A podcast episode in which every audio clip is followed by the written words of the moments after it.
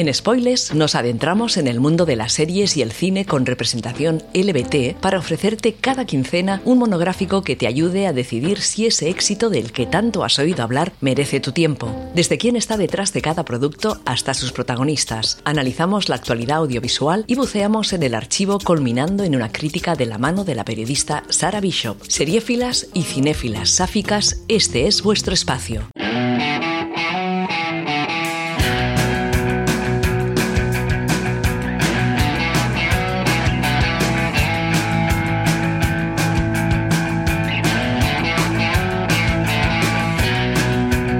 Hola y bienvenidas una semana más a Spoilers, un espacio donde analizamos series de televisión y películas con interés LBT.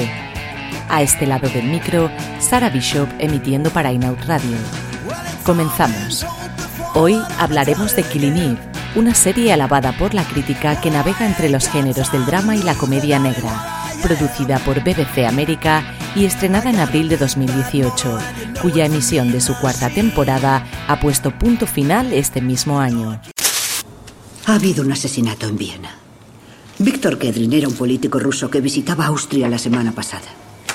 No era un hombre popular, pero sí negativamente mediático. Ayer Kedrin salía de un exquisito restaurante de sushi cerca de Stefanplatz con su novia Kasia Molkovska.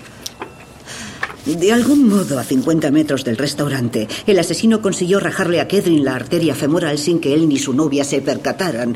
Sangró durante un minuto antes de desplomarse. Mola. Su novia es la única testigo, pero huyó rápido de allí. La Interpol la ha localizado aquí, en Reino Unido. La han cogido en Hammersmith esta mañana y necesita protección. Veinte pavos a que es una mujer. Disculpe. Perdón, nada. Nos encargaremos de ello. ¿Alguna cámara grabó al asesino? No, no, por lo que sabemos ocurrió en un punto ciego. Gracias por su La serie, basada en la colección de novelas cortas de Luke Jennings, sigue los pasos de Yves Polastri, una agente del MI6 cuya anodina vida familiar dará un giro de 180 grados al encontrarse al mando de un grupo secreto cuyo objetivo es dar caza a Villanelle, una asesina profesional, excéntrica e impredecible que opera por todo el territorio europeo. A medida que avanzan los capítulos, se desarrollará entre ellas una obsesión mutua en un juego internacional del gato y el ratón con elementos de las mejores novelas de espionaje. Una de las decisiones más innovadoras de Killing Eve es dejar cada una de sus cuatro temporadas en manos de una showrunner diferente. La primera tanda de episodios corre a cargo de Phoebe Waller-Bridge, actriz, productora y guionista, a quien conocemos por su excelente trabajo en la laureada Fleabag de 2016 cogerá el testigo la británica Emerald Fennell, ganadora de un Oscar al mejor guion original por Promising Young Woman en 2020. La tercera temporada quedó en manos de Susan Heathcote, una guionista de un buen número de episodios del spin-off Fear the Walking Dead de la AMC. El cierre final de la serie fue encargado a Laura Neal, quien ya había colaborado en series de carácter rompedor como My Mad Fat Diary o la muy reciente Sex Education. La producción se reparte entre la ganadora de un BAFTA Sally Goodward Gentle, Lee Morris y la ya mencionada Phoebe Waller-Bridge, todos con una amplia experiencia televisiva, aunque la de los dos primeros se haya limitado a estar tras las cámaras. El departamento musical ha sido dirigido por Catherine Greaves, con una amplia carrera en la que destacan sus trabajos en la versión de Los Miserables de Tom Hooper y en Cazadores de Sombras, Ciudad de Hueso, primera parte de una adaptación literaria cuyo batacazo en taquilla frenó la producción del resto de películas. La guinda del pastel de esta serie la ponen sin duda sus protagonistas, gracias a una dirección de casting ampliamente experimentada en las manos de Susan Crowley y Gilly Poole, que cuentan en su haber selección de éxitos como Sexo en Nueva York, Person of Interest o incluso la mítica Titanic.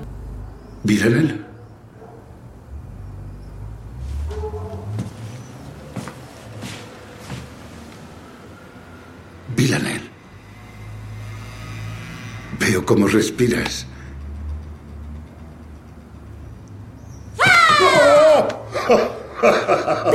Dios. Te he pillado. Sí. Un poco, admítelo, un poquito. Un poquito, sí. ¿Te has asustado? No, ¿Creías que estaba muerta? no. ¿Te pondrías triste? Pues claro. Oh, qué carita. Te he pillado. ¿Qué tal en Viena? Bien. Mm, corto. Estoy cansada. Normal. ¿Quieres quedarte a ver una peli? No, no, puedo. lo, siento. Quieren que te dé esto. ¿Un extra? Sí. Ah, por ser maravillosa. Oh, sí, claro. Quieren encargarte otro trabajo. ¿Cuándo? Sabemos que es un poco precipitado, pero mañana. Toda la información está ahí. Bien. La Toscana estará preciosa en esta época. ¿Quieres venir? No. ¿Y puedo llevarme a alguien? Así tengo a alguien con quien jugar. Ya jugarás en la Toscana. Y veremos alguna película cuando vuelvas. No, te lo crees ni tú. Ya, ya, ya. La británica Jodie Comer será la encargada de dar vida a Villanelle. Con una carrera en ascenso y sin formación institucional como actriz, la hemos visto en películas como Free Guy, El último duelo o Star Wars, El ascenso de Skywalker. Fue habitual en series como 13 o My Mad Fat Diary. Característica por su acento de Liverpool, es muy valorada por la expresividad de sus ojos, especialmente en las escenas dramáticas, aunque en Killing Eve nos dejará ver su faceta más cómica apoyada en su capacidad gestual. Antes del despegue de su carrera, fue cajera de supermercado y camarera en un bar. El papel para la serie que nos ocupa se le presentó estando de resaca tras una fiesta en Barcelona y pese a no tener muchas oportunidades de éxito, cogió un vuelo de 13 horas para presentarse al casting. Bastaron cinco minutos de lectura del guion con la que sería su coprotagonista para hacerse con el rol. Y la coprotagonista no es otra que Sandra Oh. La inolvidable Christina Young de Anatomía de Grey es hija de padres coreanos aunque nació en Canadá. Con una trayectoria llena de papeles secundarios, ha mostrado interés por el doblaje en animaciones como Padre Made in USA o Shira. Nominada a 12 premios Emmy, cinco de ellos por Killing Eve, estudió interpretación en la Escuela de Teatro de Montreal y habla perfectamente coreano, francés y español, además del inglés. En 2018 hizo historia al ser la primera asiática nominada a un Emmy a Mejor Actriz Principal por esta misma serie y al año siguiente se alzó con el Globo de Oro en la misma categoría por su papel como Eve Polastri.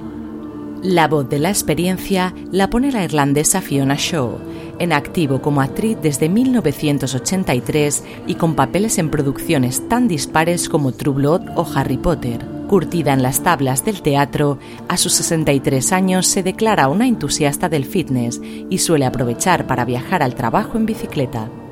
Además de todo este poderío femenino, no podemos olvidar mencionar a Kim Botnia, quien interpretará al genial Constantin. El actor danés cuenta con multitud de títulos en suelo europeo, pero a nosotros nos suena especialmente por su papel como Besemir en The Witcher de Netflix. Con ascendencia rusa y polaca, se formó en la Escuela de Teatro de Copenhague y fue nominado al BAFTA a Mejor Actor de Reparto por su trabajo en Killing Eve. Abordemos ahora la crítica.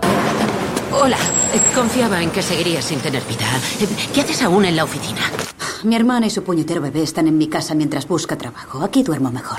¿Qué quieres de mí? Em, ¿Puedes buscar a Margit Paulsen en el registro y cualquier otra asesina que aparezca de menos de 45 años? Vale, un momento. Tengo a Margit, dime. ¿Cómo tiene las tetas, el pecho? A ver, sé que te van los asesinos, pero no pienso hablar de esas cosas. También son personas, ¿sabes? Helena. Enormes. Tiene unas tetas enormes y bastante colgantes. ¿Eso te sirve de algo? Mm, gracias. ¿Y te aparece alguna más? Solo hay dos expedientes más. Los estoy abriendo.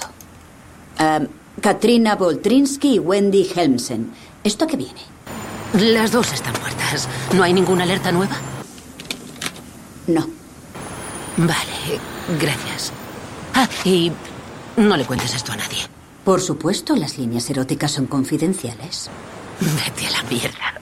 Gracias. La primera temporada de Killing Eve nos presenta a dos personajes principales en teoría completamente opuestos.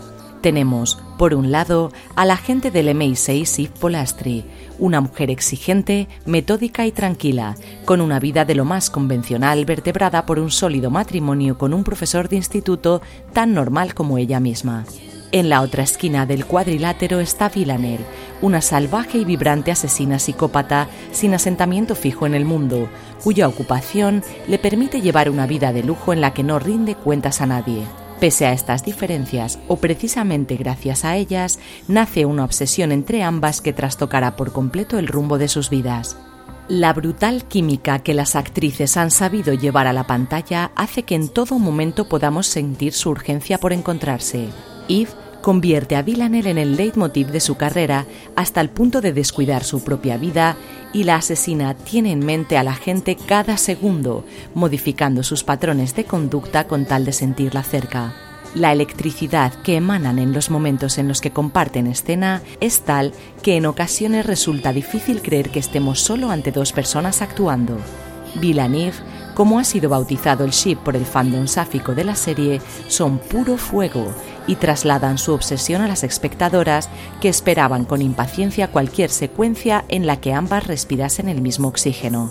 Durante la primera tanda de capítulos, la simetría entre ambos personajes, la tensión y el juego se mantienen con una solvencia inaudita gracias al buen hacer de Waller Bridge. Incluso la segunda temporada, con el primer cambio de showrunner, el equilibrio de esta persecución trepidante está llevado con bastante elegancia, aunque se pierda en cierto sentido la magia de lo innovador. Pero como decíamos al principio del programa, se decidió cambiar a la persona a cargo de cada temporada y esto ha supuesto que prácticamente con cada reinicio se haya dado un pequeño reseteo de la historia. Hola. Hola. Ah. Joder. Ajá. Y todo por una pequeña punción. Dios, es horrible. Es impresionante y horrible. Sí. ¿Cenamos? ¿Cómo me matarías si pudieras? Eh, ¿Tirándote por las escaleras? No, en serio. Te descubrirían de inmediato. no lo sé. Te mataría elogios. Vale. ¿Tú cómo lo harías? Te paralizaría con saxitoxina y te asfixiaría dormido. Te cortaría en pedacitos diminutos. Te herviría, te batiría. Te llevaría al trabajo en un termo y te tiraría por el váter. Sí que le has dado vueltas. Astuto, ¿eh? Mucho. ¿Y sexy? Un montón. ¿Quieres cenar? Uh, sí, gracias. Vale, te quiero. En la tercera temporada se incluye una trama de espionaje internacional bastante difusa que francamente no interesa a nadie y se le da una cantidad absurda de tiempo en pantalla que nos es robado a aquellas que estamos aquí por las protagonistas. Lo único que se consigue es echarle una buena capa de fango a una historia brillante que no obstante concluye con un momento de cierta inteligencia. El problema de las series que tienen éxito es que tienden a alargarse irremediablemente, lo que en este caso dio pie a una cuarta temporada que ya no parecía necesaria. Y aquí es cuando el descarrile se hace más que evidente. La showrunner no conoce a sus personajes, que actúan de forma errática y las separa conscientemente todo lo que puede, suponemos que para crear tensión, aunque consiga precisamente todo lo contrario, la trama de espionaje descafeinada copa casi todo el visionado, sin resolver las dudas que plantea, y la sensación generalizada es la de estar viendo a unos muy buenos títeres manejados con una torpeza suprema, afeando el conjunto de una serie que había sido desde el principio muy prometedora. En definitiva, si tienes a unas actrices que soportan absolutamente todo el peso de la serie, aprovechalas y déjate de mandangas de los doce, los trece y los apóstoles de borrachera. Y ahora, afilad vuestros machetes y meted una bala en la recámara, porque vamos a entrar en la zona spoiler. Hace tres días, uno de los políticos más polémicos del entorno de Moscú fue asesinado por un profesional en una preciosa calle de Viena. Muy bien. El asesinato se produjo en un sitio sin cámaras. Bien también. La novia del político estaba supuestamente con él cuando murió. Bueno. Y no sufrió daños. No tan bueno. Ahora está en Londres, donde testificará como testigo principal del asesinato. Mal. Y eso ocurrirá mañana. Muy mal. ¿Te has cortado el pelo? Sí. Tu tren sale En una hora. Haz un trabajo limpio, ¿eh? Tu bonita horquilla sale en todos los periódicos. Tranquilo. Tengo otra igual. No tiene gracia. Un poquito sí. No me van a pillar. Podrían. No lo harán. Escucha, podrían. No lo harán. Haz que parezca un suicidio. ¿En primera clase? Hacía tiempo que el final de una serie no me enfadaba tanto, hasta el punto de tener que usar el castellano por desconocimiento de la lengua de Mordor, que es en la que en realidad me apetecería expresarme. De todos los finales posibles, de toda rúbrica capaz de poner fin a esta aventura de 32 episodios, han optado por el peor. El asqueroso síndrome de la lesbiana muerta a cinco minutos de haber hallado la felicidad en el amor. Nos han roto el corazón cien veces con este cliché putrefacto, pero por lo visto, para la showrunner Laura Neal no son suficientes y nos arrebata a tiros, precipitadamente y sin ninguna gracia al mejor personaje de la serie, a la protagonista indiscutible, a nuestra querida Villanelle. Ya es bastante rastrero culminar una historia de amor con la muerte de uno de los amantes, pero que lo hagas con un colectivo tan vapuleado en este sentido como es el LGTB es para presentar papeles en los tribunales. No en vano, se ha elevado una petición en change.org para que sea Phoebe Waller-Bridge la que ruede un final alternativo de la serie que vaya acorde con su tónica y sobre todo que sea fiel a sus personajes. Hasta el autor de las novelas en las que se basa Killing Eve, Luke Jennings, ha mostrado su desacuerdo con el desenlace, muy diferente al de los libros, haciendo hincapié en lo desafortunado que resulta para el colectivo lésbico en particular.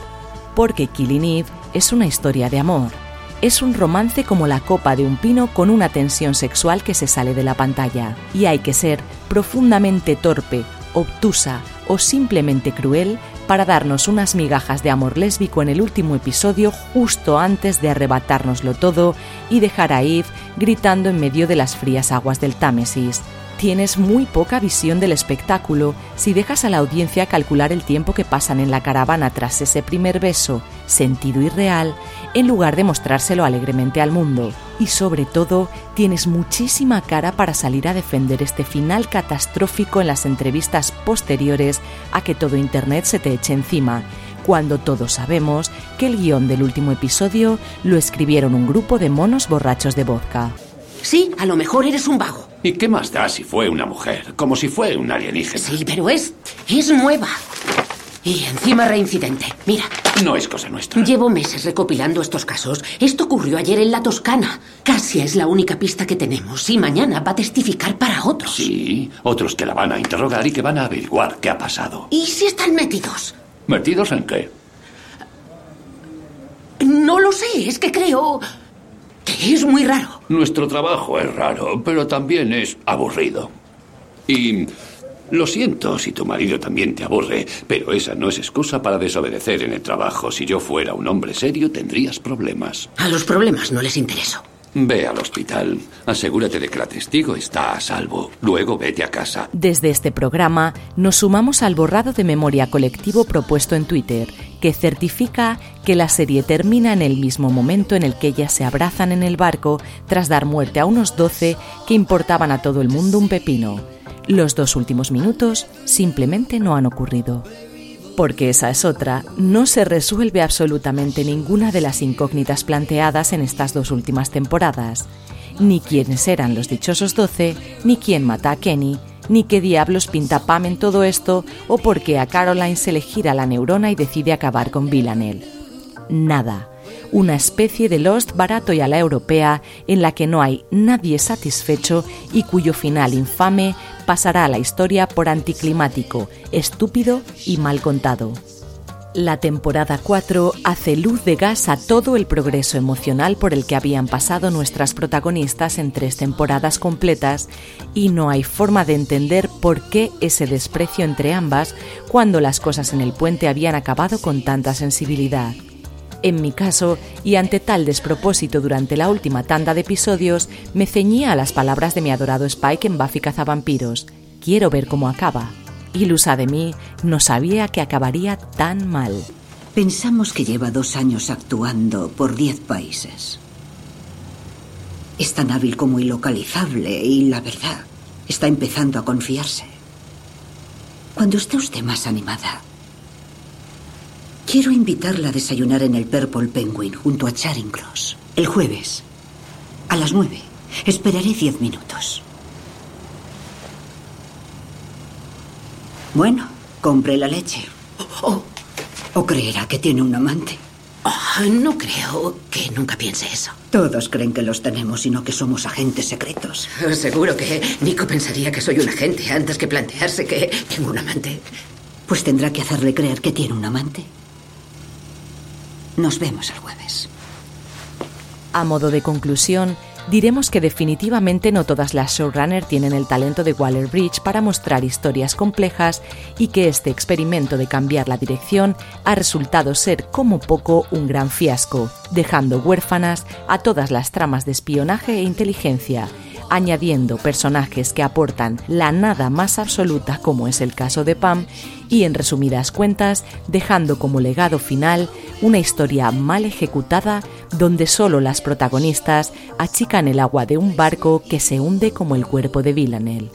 En spoilers, recomendamos Killing Eve si lo tuyo son las protagonistas con carisma, el espionaje, los asesinatos despiadados y la tensión sexual que se resuelve solo a medias. Si por el contrario no tienes un puntito masoquista o prefieres los romances sáficos al uso, quédate con nosotras para escuchar las recomendaciones de las próximas semanas. Esperamos tus comentarios e impresiones en la página del podcast.